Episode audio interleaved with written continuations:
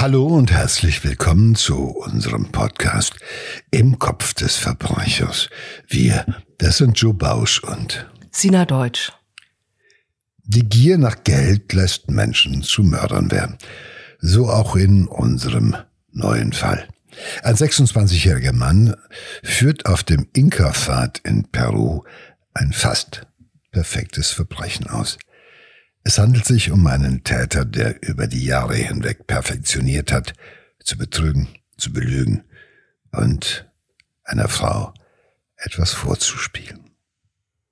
Eine Wanderung zum Machu Picchu ist ähm, das Highlight einer jeden Peru-Reise. Und dieses Highlight wird für ein junges Ehepaar zum grausamen Erlebnis. Sie werden es nie zur berühmten Inka-Stadt schaffen. Denn etwas fürchterliches passiert. Der Ehemann erzählt, ich hörte, dass jemand den Reißverschluss des Zeltes öffnete. Durch dieses Geräusch wachte ich auf. Ich schaute zurück und sah einen Mann mit einer Waffe in der Zeltöffnung. Ein Schuss fällt. Der Fremde schießt der Frau in den Kopf, nimmt das Geld des Paares und verschwindet. Ein furchtbares Verbrechen. Doch es ist eine Lüge, gesponnen vom wahren Täter, dem Ehemann Ilan Tesla. Ein Mann, der seiner Ehefrau in den Kopf schießt. Das spricht schon für einen skrupellosen Täter, für einen eiskalten Täter, der mit einem absoluten Tötungsvorsatz ausgestattet ist. Er will seine Frau tot sehen. Und wie sich herausstellen wird, das Motiv war pure Habgier. Der 21-jährige Israeli Ilan Tesla lernt seine zukünftige Frau Ursula Glück während eines Ausflugs in die Wüste Negev kennen. Die damals 29-jährige Münchnerin arbeitet als Krebsforscherin in Israel. Ilan Tesla gewinnt ihre Zuwendung, auch die finanzielle. Sie hat Geld und lässt ihren charmanten Freund daran teilhaben. Ilan Tesla selbst weiß aber auch, wie er an Geld kommt, und zwar hat er ein sehr lukratives Hobby Versicherungsbetrug. Und Ursula schenkt ihm ein neues Auto und das lässt er einfach ausbrennen, um die Versicherungssumme zu kassieren. Also in unserem Fall äh, ist es ein Täter, bei dem sich alles ums Geld dreht. Also darum, wie man möglichst schnell, ohne großen Aufwand, ohne viel Arbeit und mit äh, möglichst nur geringem Risiko zu verdammt viel Geld kommen kann. Und da kommt, kommt ihm diese Frau gerade gelegen. Sie ist der Goldesel. Sie ist der Jackpot, der ihm quasi vor die Füße fällt. Und solche Leute haben ein großes Gespür für Opfer und ein großes manipulatives Potenzial. Also, die können sich wunderbar sympathisch, empathisch, charmant geben, wenn es darum geht, an ihr Ziel zu kommen. Aber getrieben werden sie in ihrem Inneren nur von der Sucht nach Geld, nach ganz viel Geld, weil das das Einzige ist, mit dem sie Glück und Zufriedenheit verbinden können. Das Paar zieht nach New York. Schon bald kann Ilan Tesla seine Freundin dazu bringen, ihn bei seinen Betrügereien zu unterstützen. Am Flughafen bittete Ursula, seinen Koffer vom Band zu nehmen und alleine vorzugehen. Er will das Gepäck als gestohlen melden. Also bei jeder Gelegenheit, äh, wo man irgendwas betrügen kann und äh, Geld daraus machen kann, ähm, versucht er das. Und er geht so weit, dass er sogar jetzt mal die ganz große Summe von seiner Lebensversicherung bekommen will. Und ähm, er fährt also in das Grenzgebiet zu Kanada und lässt da seinen Wagen stehen und fährt dann per Anhalter zurück nach New York und versteckt sich bei Ursula. Und ähm, sein Plan ist, er will sich für tot erklären lassen und die Versicherungssumme kassieren. Ja, auf den ersten Blick klingt das ja alles ziemlich abgefahren. Also A, sich für tot erklären zu lassen, um die Versicherungssumme zu kassieren und äh, B, natürlich ist es auch äh, hinzukriegen, dass die Frau bei diesem Spiel mitmacht. Aber all das zeugt natürlich auch von viel Fantasie, aber auch von ziemlicher Abgebrühtheit. dass seine Frau mitmacht, dass er es versteht, sie sogar dazu zu bringen, in gewisser Weise seine Mittäterin zu sein oder zumindest die Mitwisserin. Das ist auch schon etwas, das äh, muss einem erstmal gelingen. Es ist ja nichts Schlimmes, hat er ihr wahrscheinlich klar gemacht. Es geht um Versicherungsbetrug, die haben eh einen Haufen Geld, die nehmen uns sonst eh aus. Und ich könnte es doch auch gut gebrauchen und ähm, du musst ja auch nichts tun, außer ähm, dass du halt eben äh, mich ein bisschen unterstützt und für mich vielleicht ein bisschen lügst. Auf diese Art und Weise, wie auch immer es ihm gelungen aus der, hat das geschafft, also ihre vielleicht doch am Anfang bestandenen Skrupel äh, irgendwie zu vertreiben und äh, ihre Vorbehalte bezüglich einer Mittäterschaft auch weiter abzusenken. Und irgendwie, wenn du erstmal jemanden erst den kleinen Finger und dann die Hand gegeben hast, dann bist du halt verratzt. Ja, der Plan mit diesem Versicherungsbetrug scheitert allerdings, und zwar, weil äh, die Eltern von Ilan Tesla, der, der Vater ist also wirklich so ein rechtschaffender Handwerker, die sind natürlich äh, äh, wahnsinnig aufgeregt und, und ähm, ähm, leiten auch eine große Suchaktion ein über, über die israelische Botschaft. Also es ist ein ganz großer Aufruhr und äh, auch Ursula, die, die, der auch eine ähm, intelligente Krebsforscherin ist, also der das auch nicht gefällt. Sie äh, redet also so lange äh, ihm zu, bis äh, sie ihn bewegen kann, dass er wieder auftaucht und er macht es dann auch äh, und er ruft dann einfach den Sheriff an und sagt, ja, ich habe mich also in den Wäldern verirrt jetzt und äh, ja. konnte mich deswegen jetzt ein paar Tage nicht melden, aber alles ist gut. Ähm, ja. Aber an dieser Stelle schon natürlich irgendwo die Erkenntnis, dass es ihm völlig wurscht war, dass seine Eltern in großer Angst und Sorge waren, äh, davon ausgegangen sind, dass ihr Sohn irgendwie vermisst ist, äh, irgendwo äh, ja, vielleicht sogar gestorben ist. Das ist ja das, was er äh, suggerieren wollte. Und äh, also äh, äh, um äh, zu an sein Ziel zu gelangen, äh, da ist ihm jedes Mittel recht und da sind ihm die Ängste, Sorge und Emotionen andere egal. Es wirft auch natürlich jetzt schon mal ein bedeutsames Zeichen auch ein bisschen auf die, sag ich mal, auf die Persönlichkeit von Ursula. Das muss man bei aller Intelligenz, äh, die wir von ihr kennen und dass sie als Krebsforscherin sehr erfolgreich ist, aber offenbar hat er es verstanden, bei ihr die Knöpfe zu drücken und die ähm, äh, Gefühle bei ihr immer wieder neu ähm, zu entwickeln oder ähm, wie auch immer, die dazu geführt haben, dass sie mitmacht. Ja, sie ist wahnsinnig verliebt in ihn. Ja, das sieht ist halt schön gut und gut. Er sieht, ja, ja ist, er ist, ist ein toller Liebhaber charmant. und macht, nein, ich kann, es ist alles schön und aber gut. Aber er betrügt sie auch öfter und das weiß sie auch, aber trotzdem bleibt sie irgendwie bei ihm und, und macht damit. Also sie ist wirklich äh, blind vor Liebe, würde ich mal ja, sagen. Ja, das ist immer schön. Ich glaube das nicht. das ist immer, wird immer gerne gesagt. Sie ist blind vor, äh, vor äh, sie ist blind vor Liebe. Sie ist eben alles abhängig von ihm. Äh, äh, forget it ich meine, das simplifiziert vieles. Also äh, man kann nicht auf der einen Seite sagen, es ist eine sehr kluge und sehr erfolgreiche Krebsforscherin. Ich glaube, das nur bedingt.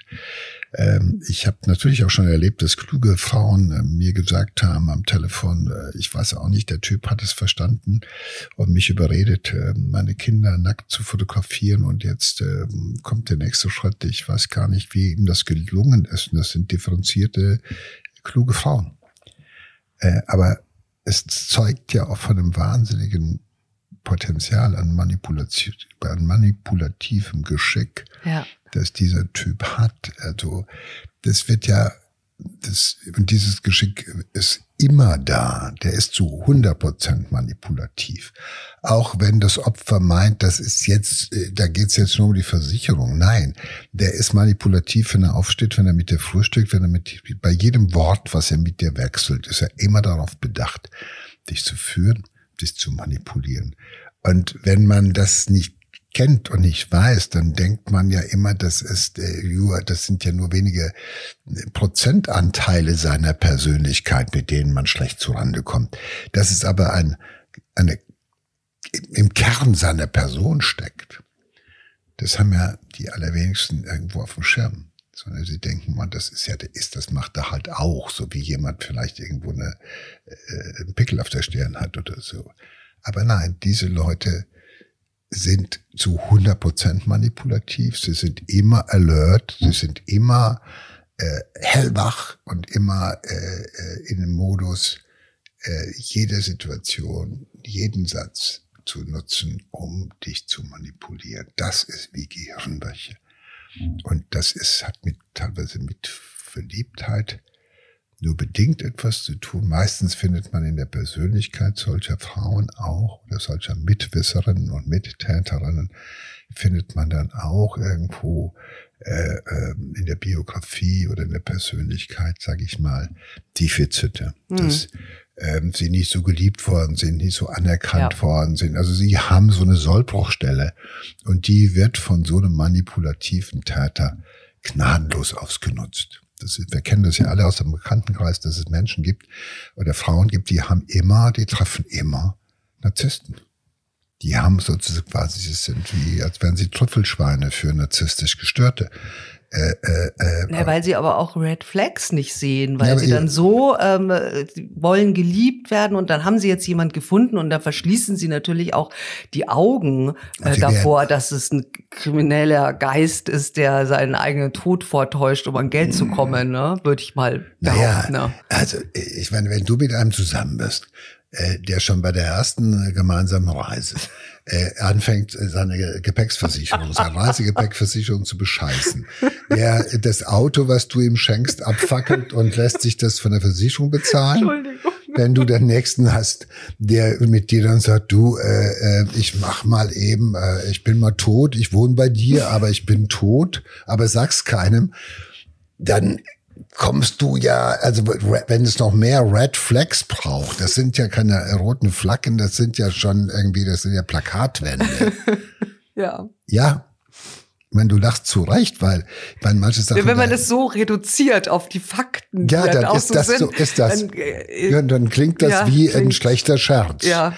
Aber äh, äh, das geht ja auch vielen von diesen Opfern so, dass sie nach im Nachgehen sich selber dafür hassen, dass sie offenkundiges nicht sehen wollten. Sie waren ja dabei.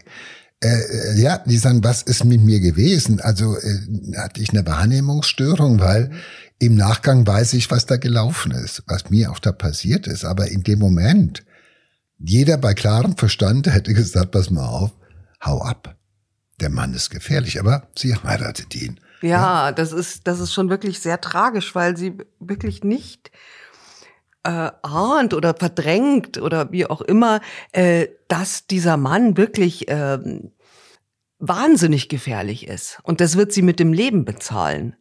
Also wie du sagst, sie heiraten tatsächlich 1995. Und was sie also nicht weiß, äh, er hat, äh, oder auch in den nächsten Jahren, er schließt mehrere Lebensversicherungen für seine Frau ab. Ich glaube insgesamt 13 oder so. Also in den USA ist das ja eh immer nur eine, eine größere Geschichte und auch eine einfachere Geschichte, glaube ich, als hier jetzt äh, lebens horrende Lebensversicherungen auf jemanden abzuschließen. Aber sie weiß das natürlich nicht. Er bezahlt auch immer brav die Beiträge wahrscheinlich von ihrem Geld, aber das ist natürlich Zeit seines Plans und eineinhalb Jahre später setzt er den um. Also er überredet Ursula zu einer Reise nach Peru. Die freut sich natürlich, ein schöner Urlaub mit ihrem Mann, aber ahnt natürlich nicht, dass das ihr letzter Urlaub werden soll. Also sie fliegen nach Peru, sie wandern zum auf diesen Inka-Pfad zum Machu Picchu. Das ist im Januar 1997.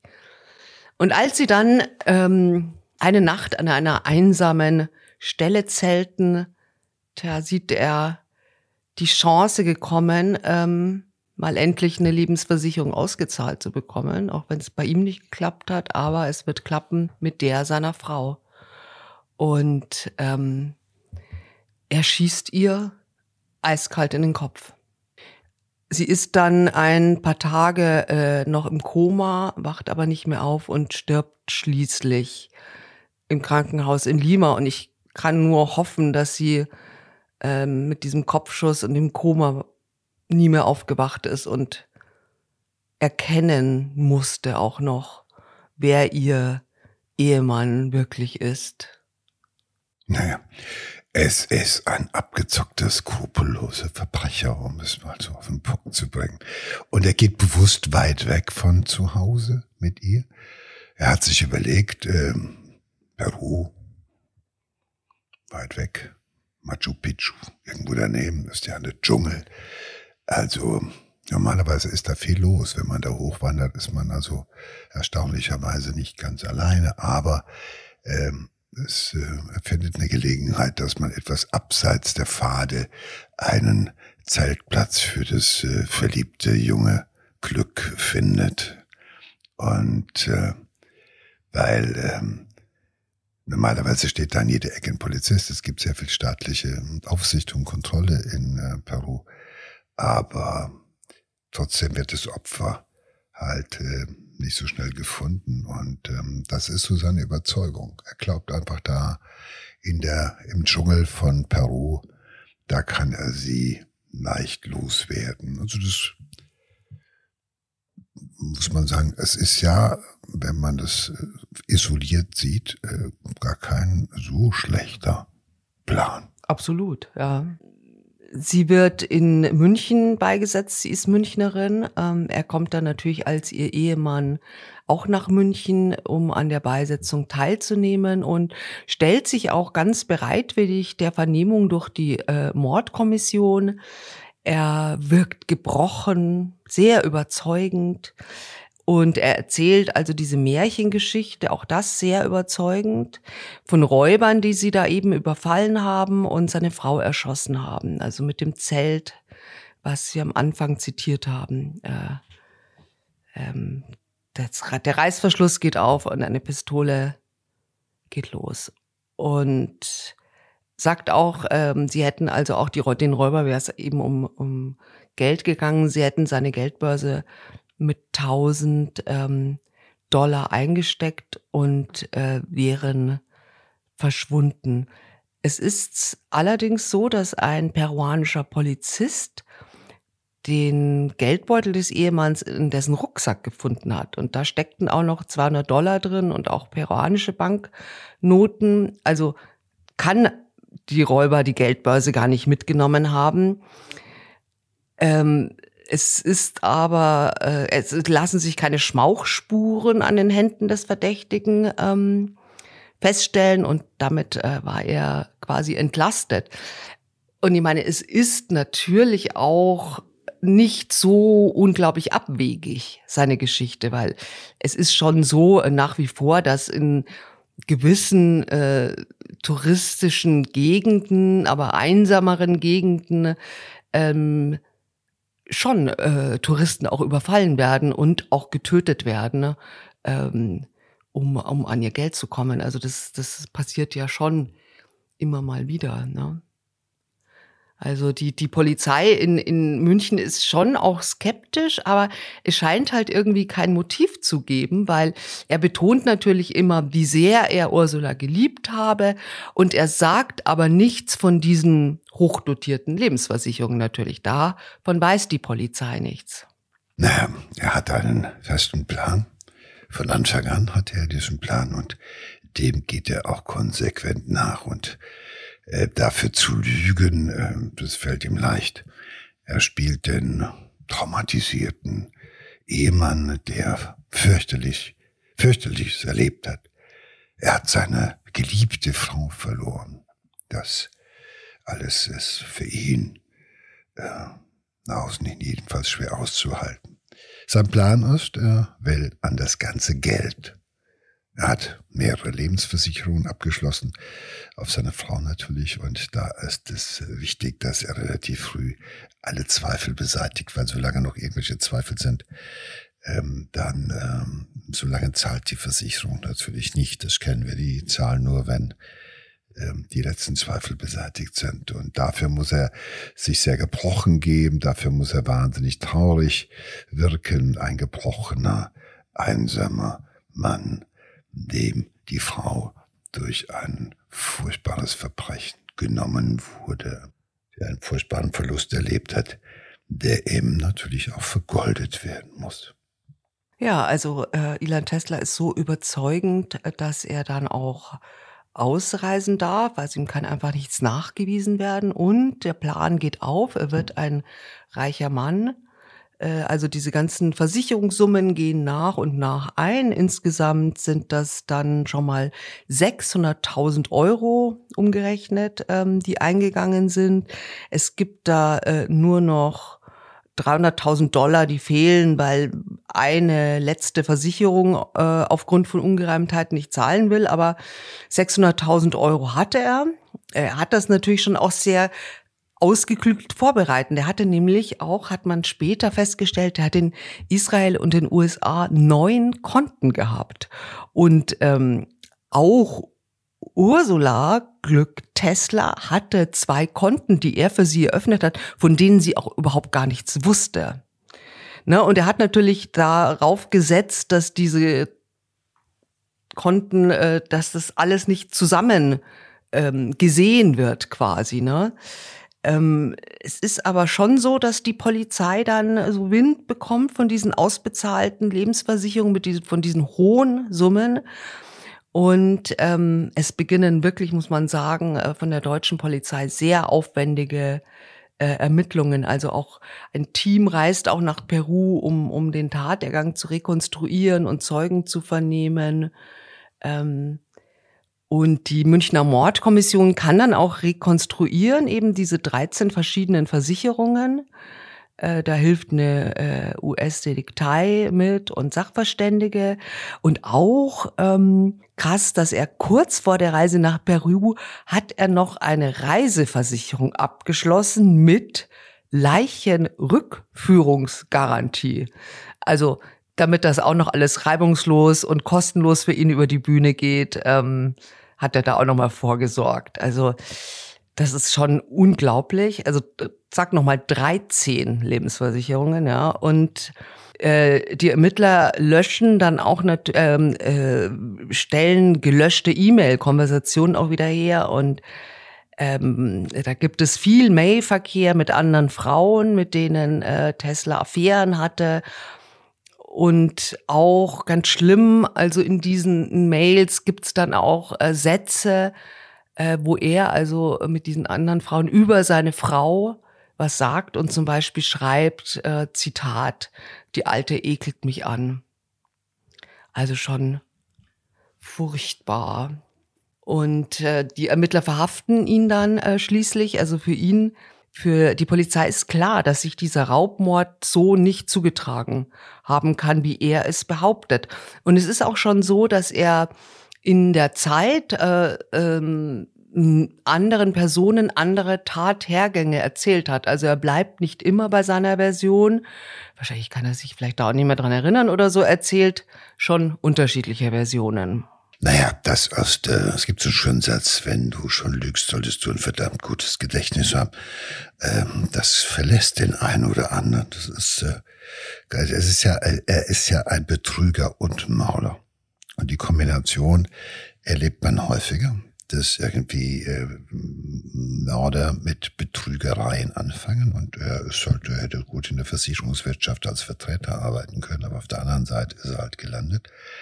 Er bescheißt und betrügt und ähm, dann irgendwann weiß er, der größte Beschiss und der größte Betrug wird nur funktionieren über Lebensversicherung oder sonst was, in dem ich richtig kassieren kann.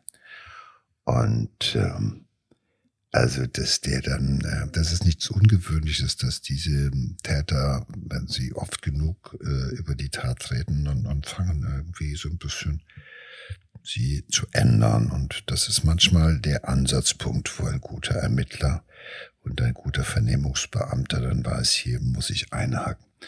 Aus meiner Erfahrung ist es so, dass äh, ein Betrüger nicht nur betrügt, äh, äh, weil er es glaubt, dass es, weil er, weil er glaubt, dass es kann. Also und vor allen Dingen, er betrügt auch nicht nur weil er es kann, sondern auch weil es muss. Es steckt sozusagen als permanenter Anreiz in seiner Persönlichkeit, jede Möglichkeit zu nutzen. Er kann es nicht sein lassen. Das gute Beispiel ist also die Reiserückversicherung mit der Leichenrückführungsgarantie. Ähm, das ist so, äh, der lässt nichts aus. Selbst in mhm. diesem Augenblick, wo man sagt, mein Gott, also das ja. war wahrscheinlich ein Unterschied von bei der Versicherungsleistung von vielleicht 50 äh, Euro. Aber da geht er auch auf Nummer sicher. Das ist so das, was, äh, Gott sei Dank, das ist, was sie zu Fall bringt. Dass sie bei allem, was sie tun, Sie können es nicht sein lassen. Sie können nicht mal so großzügig sein und sagen, okay, ich kassiere 1,5 Millionen.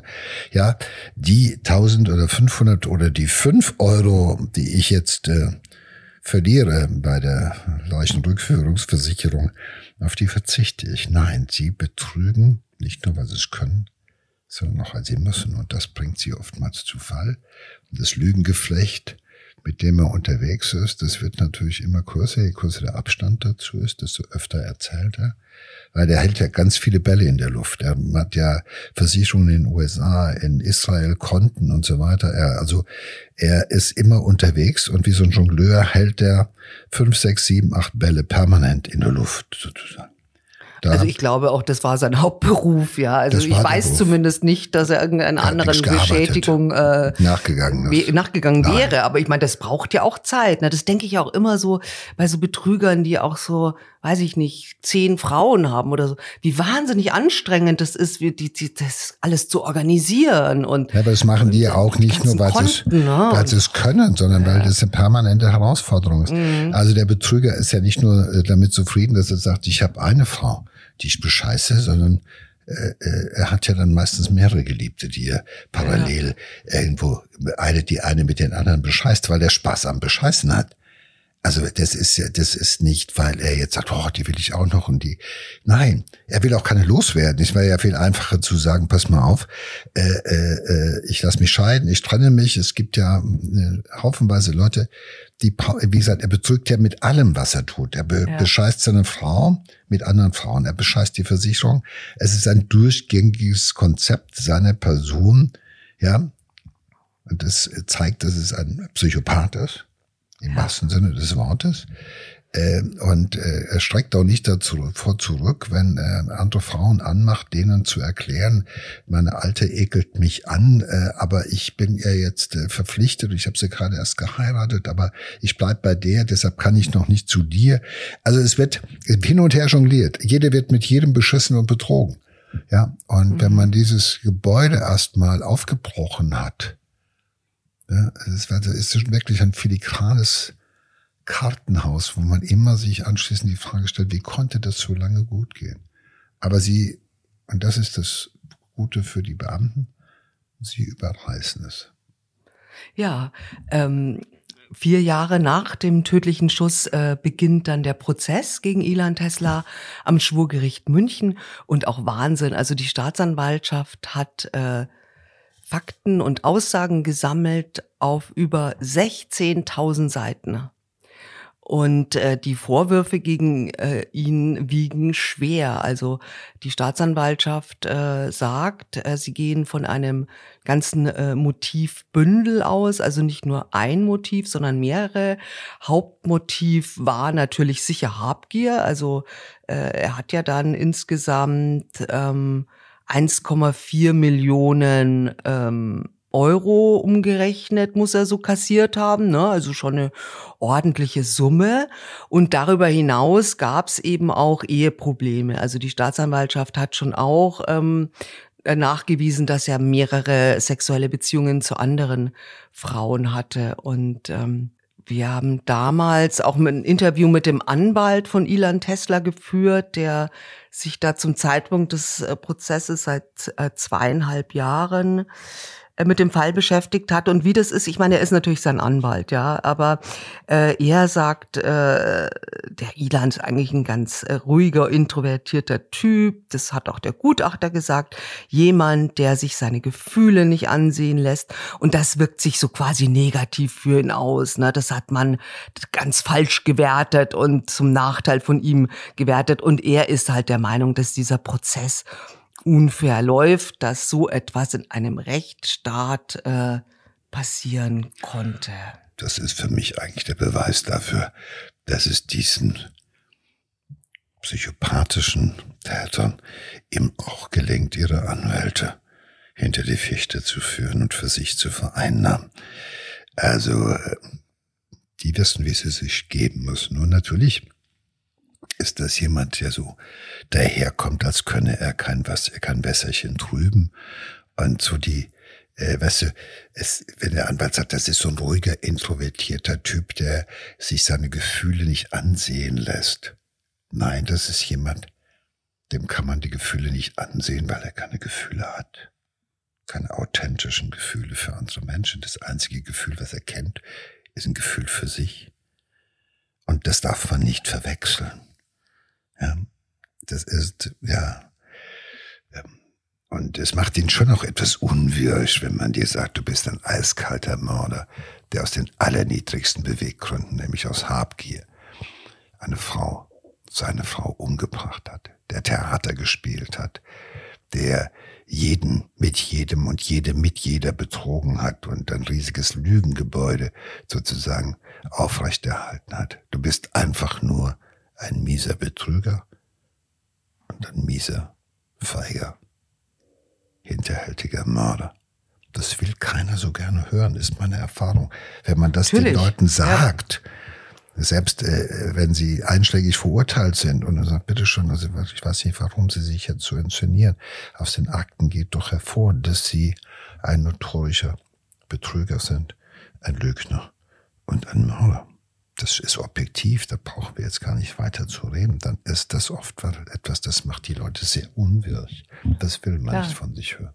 Es ist ja nicht nur, dass er selber sich das anhören muss, sondern auch alle anderen Leute da drin. Ne? Mhm. Und ähm, vor denen will er ja auch nicht so dastehen. Also mhm. zum Beispiel ist auch seine ganze Familie oder ein Teil seiner mhm. Familie aus Israel angereist um ihn beim Prozess zu unterstützen. Also ähm, sein Bruder und sein Vater. Und die sagen natürlich, das ist, das ist für sie alle ein totaler Albtraum. Also niemand kann wirklich begreifen, dass er seine eigene Frau ermordet hat. Ja, es will auch also, niemand, äh, Sina, es will auch niemand freiwillig zugeben, dass er der Vater eines psychopathischen, eiskalten Mörders ist. Ja. Es will auch jemand ungerne äh, äh, akzeptieren, dass er der Bruder eines psychopathischen, eiskalten, skrupellosen Betrügers und Mörders ist, weil das ist alles. Blut ist dicker als Wasser und das ist manchmal erschütternd. Du willst das nicht wahrhaben. Ich hab, wir erleben das ja häufig, dass Menschen nicht akzeptieren wollen, ja, das, das ist dann natürlich auch eine Verdrängung. Ne? Man verdrängt es so lange, glaube ich, bis man selber. Selbst wenn glaubt. es bewiesen ist, ich meine, gerade in so einem Fall, wo Indizienbeweise so zuhauf sind, wenn kein Geständnis erfolgt und so, äh, was man von diesen Tätern nie erwarten kann, äh, solange bleibt ja sozusagen immer die Version dessen im Raum, den du erzogen hast, mit dem du aufgewachsen bist der dein Kind ist. Und äh, die Bereitschaft dessen Version zu glauben ist immer größer als die von den feindlichen Polizisten und den Anwälten oder den Richtern. Das ist äh, etwas, das ist, sehen wir nicht zu selten. Ja, das Gericht ist am Ende von der Schuld des Angeklagten überzeugt. Das Urteil fällt nach 56 Verhandlungstagen in gut zwölf Monaten lebenslange Haft mit besonderer Schwere der Schuld für einen heimtückisch begangenen Mord aus Habgier. Das Urteil wird im März 2003 rechtskräftig. Aber wie wir schon gehört haben, zweifelt ja ähm, Ilan Tesla den deutschen Rechtsstaat an und äh, sagt natürlich, er ist unschuldig und versucht äh, auch immer wieder äh, eine Revision zu erreichen. Ähm, also äh, auch mit ähm, es muss ja bei so Wiederaufnahmeaufträgen muss man ja schon irgendwie was Neues auch bringen, ja. Und er hat zum Beispiel auch den Verdacht äh, geäußert, also dass die Politik sich da eingemischt hat. Also es ist tatsächlich so, dass ähm, der Onkel des Opfers seiner Ehefrau, ähm, Alois Glück, ein ähm, führender CSU-Politiker ist. Ähm, der war auch ehemaliger Landtagsabgeordneter und auch mal Landtagspräsident im Bayerischen Landtag. Also in Bayern ein un, unbestritten mächtiger Mann, aber äh, sicher niemand, der auf einen äh, äh, Prozess äh, Einfluss nehmen kann und sogar, wie er schreibt, also der Angeklagte, äh, der hatte also einen starken zwar nicht nachweisbaren, aber er hat einen starken Einfluss auf den Prozess genommen. Also er findet schon immer, immer wieder irgendwie neue Punkte und 2009 äh, hat er auch dann äh, wieder einen Antrag gestellt. Äh, er hat neue Gutachter inzwischen dann auch gefunden, zum Beispiel also den Ballistikexperten äh, einer der, der israelischen Armee, äh, der soll irgendwie ähm, äh, die, die widerlegen ähm, die rechtsmedizinische Untersuchung, die aufgrund ähm, der Schusskanäle im Kopf oder des Schusskanals im Kopf, weiß ich jetzt nicht mehr genau, das weißt du auch sicher besser, äh, gesagt hat, so muss es wirklich geschehen sein. Es kann gar nicht so gewesen sein, dass jemand von außen da reingeschossen hat. Na gut, es war ja eine Säule der Beweisführung im Münchner Urteil war das ballistische Gutachten. Und äh, das hat ausgesagt, Teslas Frau habe nicht, wie er selbst behauptet hatte, neben ihm gelegen, als der Schuss sie traf, sondern ihr Kopf habe vielmehr in der Mitte des Zeltes sich befunden. Also die Kugel sei aus nächster Nähe abgefeuert worden.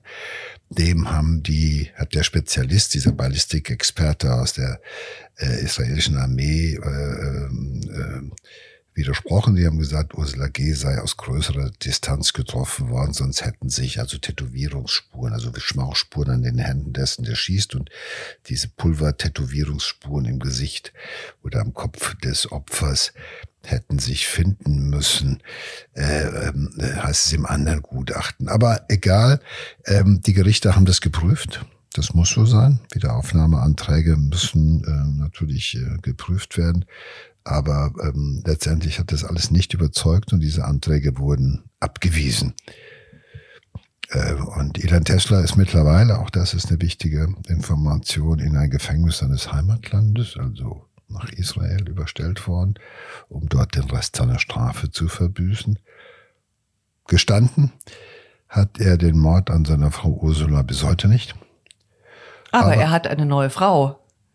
Wie, wie so viele Verbrecher. In, äh, ja, er hat sich nämlich, ähm, als die letzte Info war, verlobt. Äh, eine Frau, die er ein halbes Jahr vor seiner Verhaftung kennengelernt hatte, also ein Jahr nach dem Mord. Also ein ja, wollen auch natürlich heiraten. Und äh, Tesla hat dann in einem Interview mit einer deutschen Zeitung auch gesagt, dass die israelische Justiz derzeit prüft, wann er auf Bewährung entlassen werden könne. Und das war auch das Letzte, was ich zu diesem Fall gefunden habe. Also ich kann nicht sicher sagen, ob er entlassen ist oder noch in einem israelischen Gefängnis sitzt. Aber das ist auch, glaube ich, nicht ähm, das Erschreckende so in, in, in, ja so wichtig. Sie findet das Erschreckende oder auch das Bezeichnende ist, auf das ist mir öfter aufgefallen dass auch solche skrupellosen Männer, die ihre Frauen hm, beschissen, betrogen und ermordet haben, auch bald wieder jemand finden, eine Frau finden, die ihn bewundert, die ihn liebt und die ihm also auch während der ganzen Haftzeit zur Seite steht dass diese Typen also nichts auslassen, weder Aufnahmeanträge, äh, Eheschließungen, ja, Ehen von der Das ist dieses, ne? auch das Narzisstische, dass sie es nicht sein lassen können, ist, ist aber auch das, was ich eben gesagt habe, der Betrüger betrügt. Mhm. Nicht nur, weil er es kann, sondern weil er muss. Und selbst aus dem Knast heraus habe ich das erlebt, haben sie weiter betrogen und beschissen. Ja, dazu sagen wir abschließend Vorsicht. Vorsicht für solchen Männern. Das kann übel enden. Ja, und äh, achtet auf die kleinen roten Flaggen. In diesem Sinne, passt auf euch auf. Tschüss.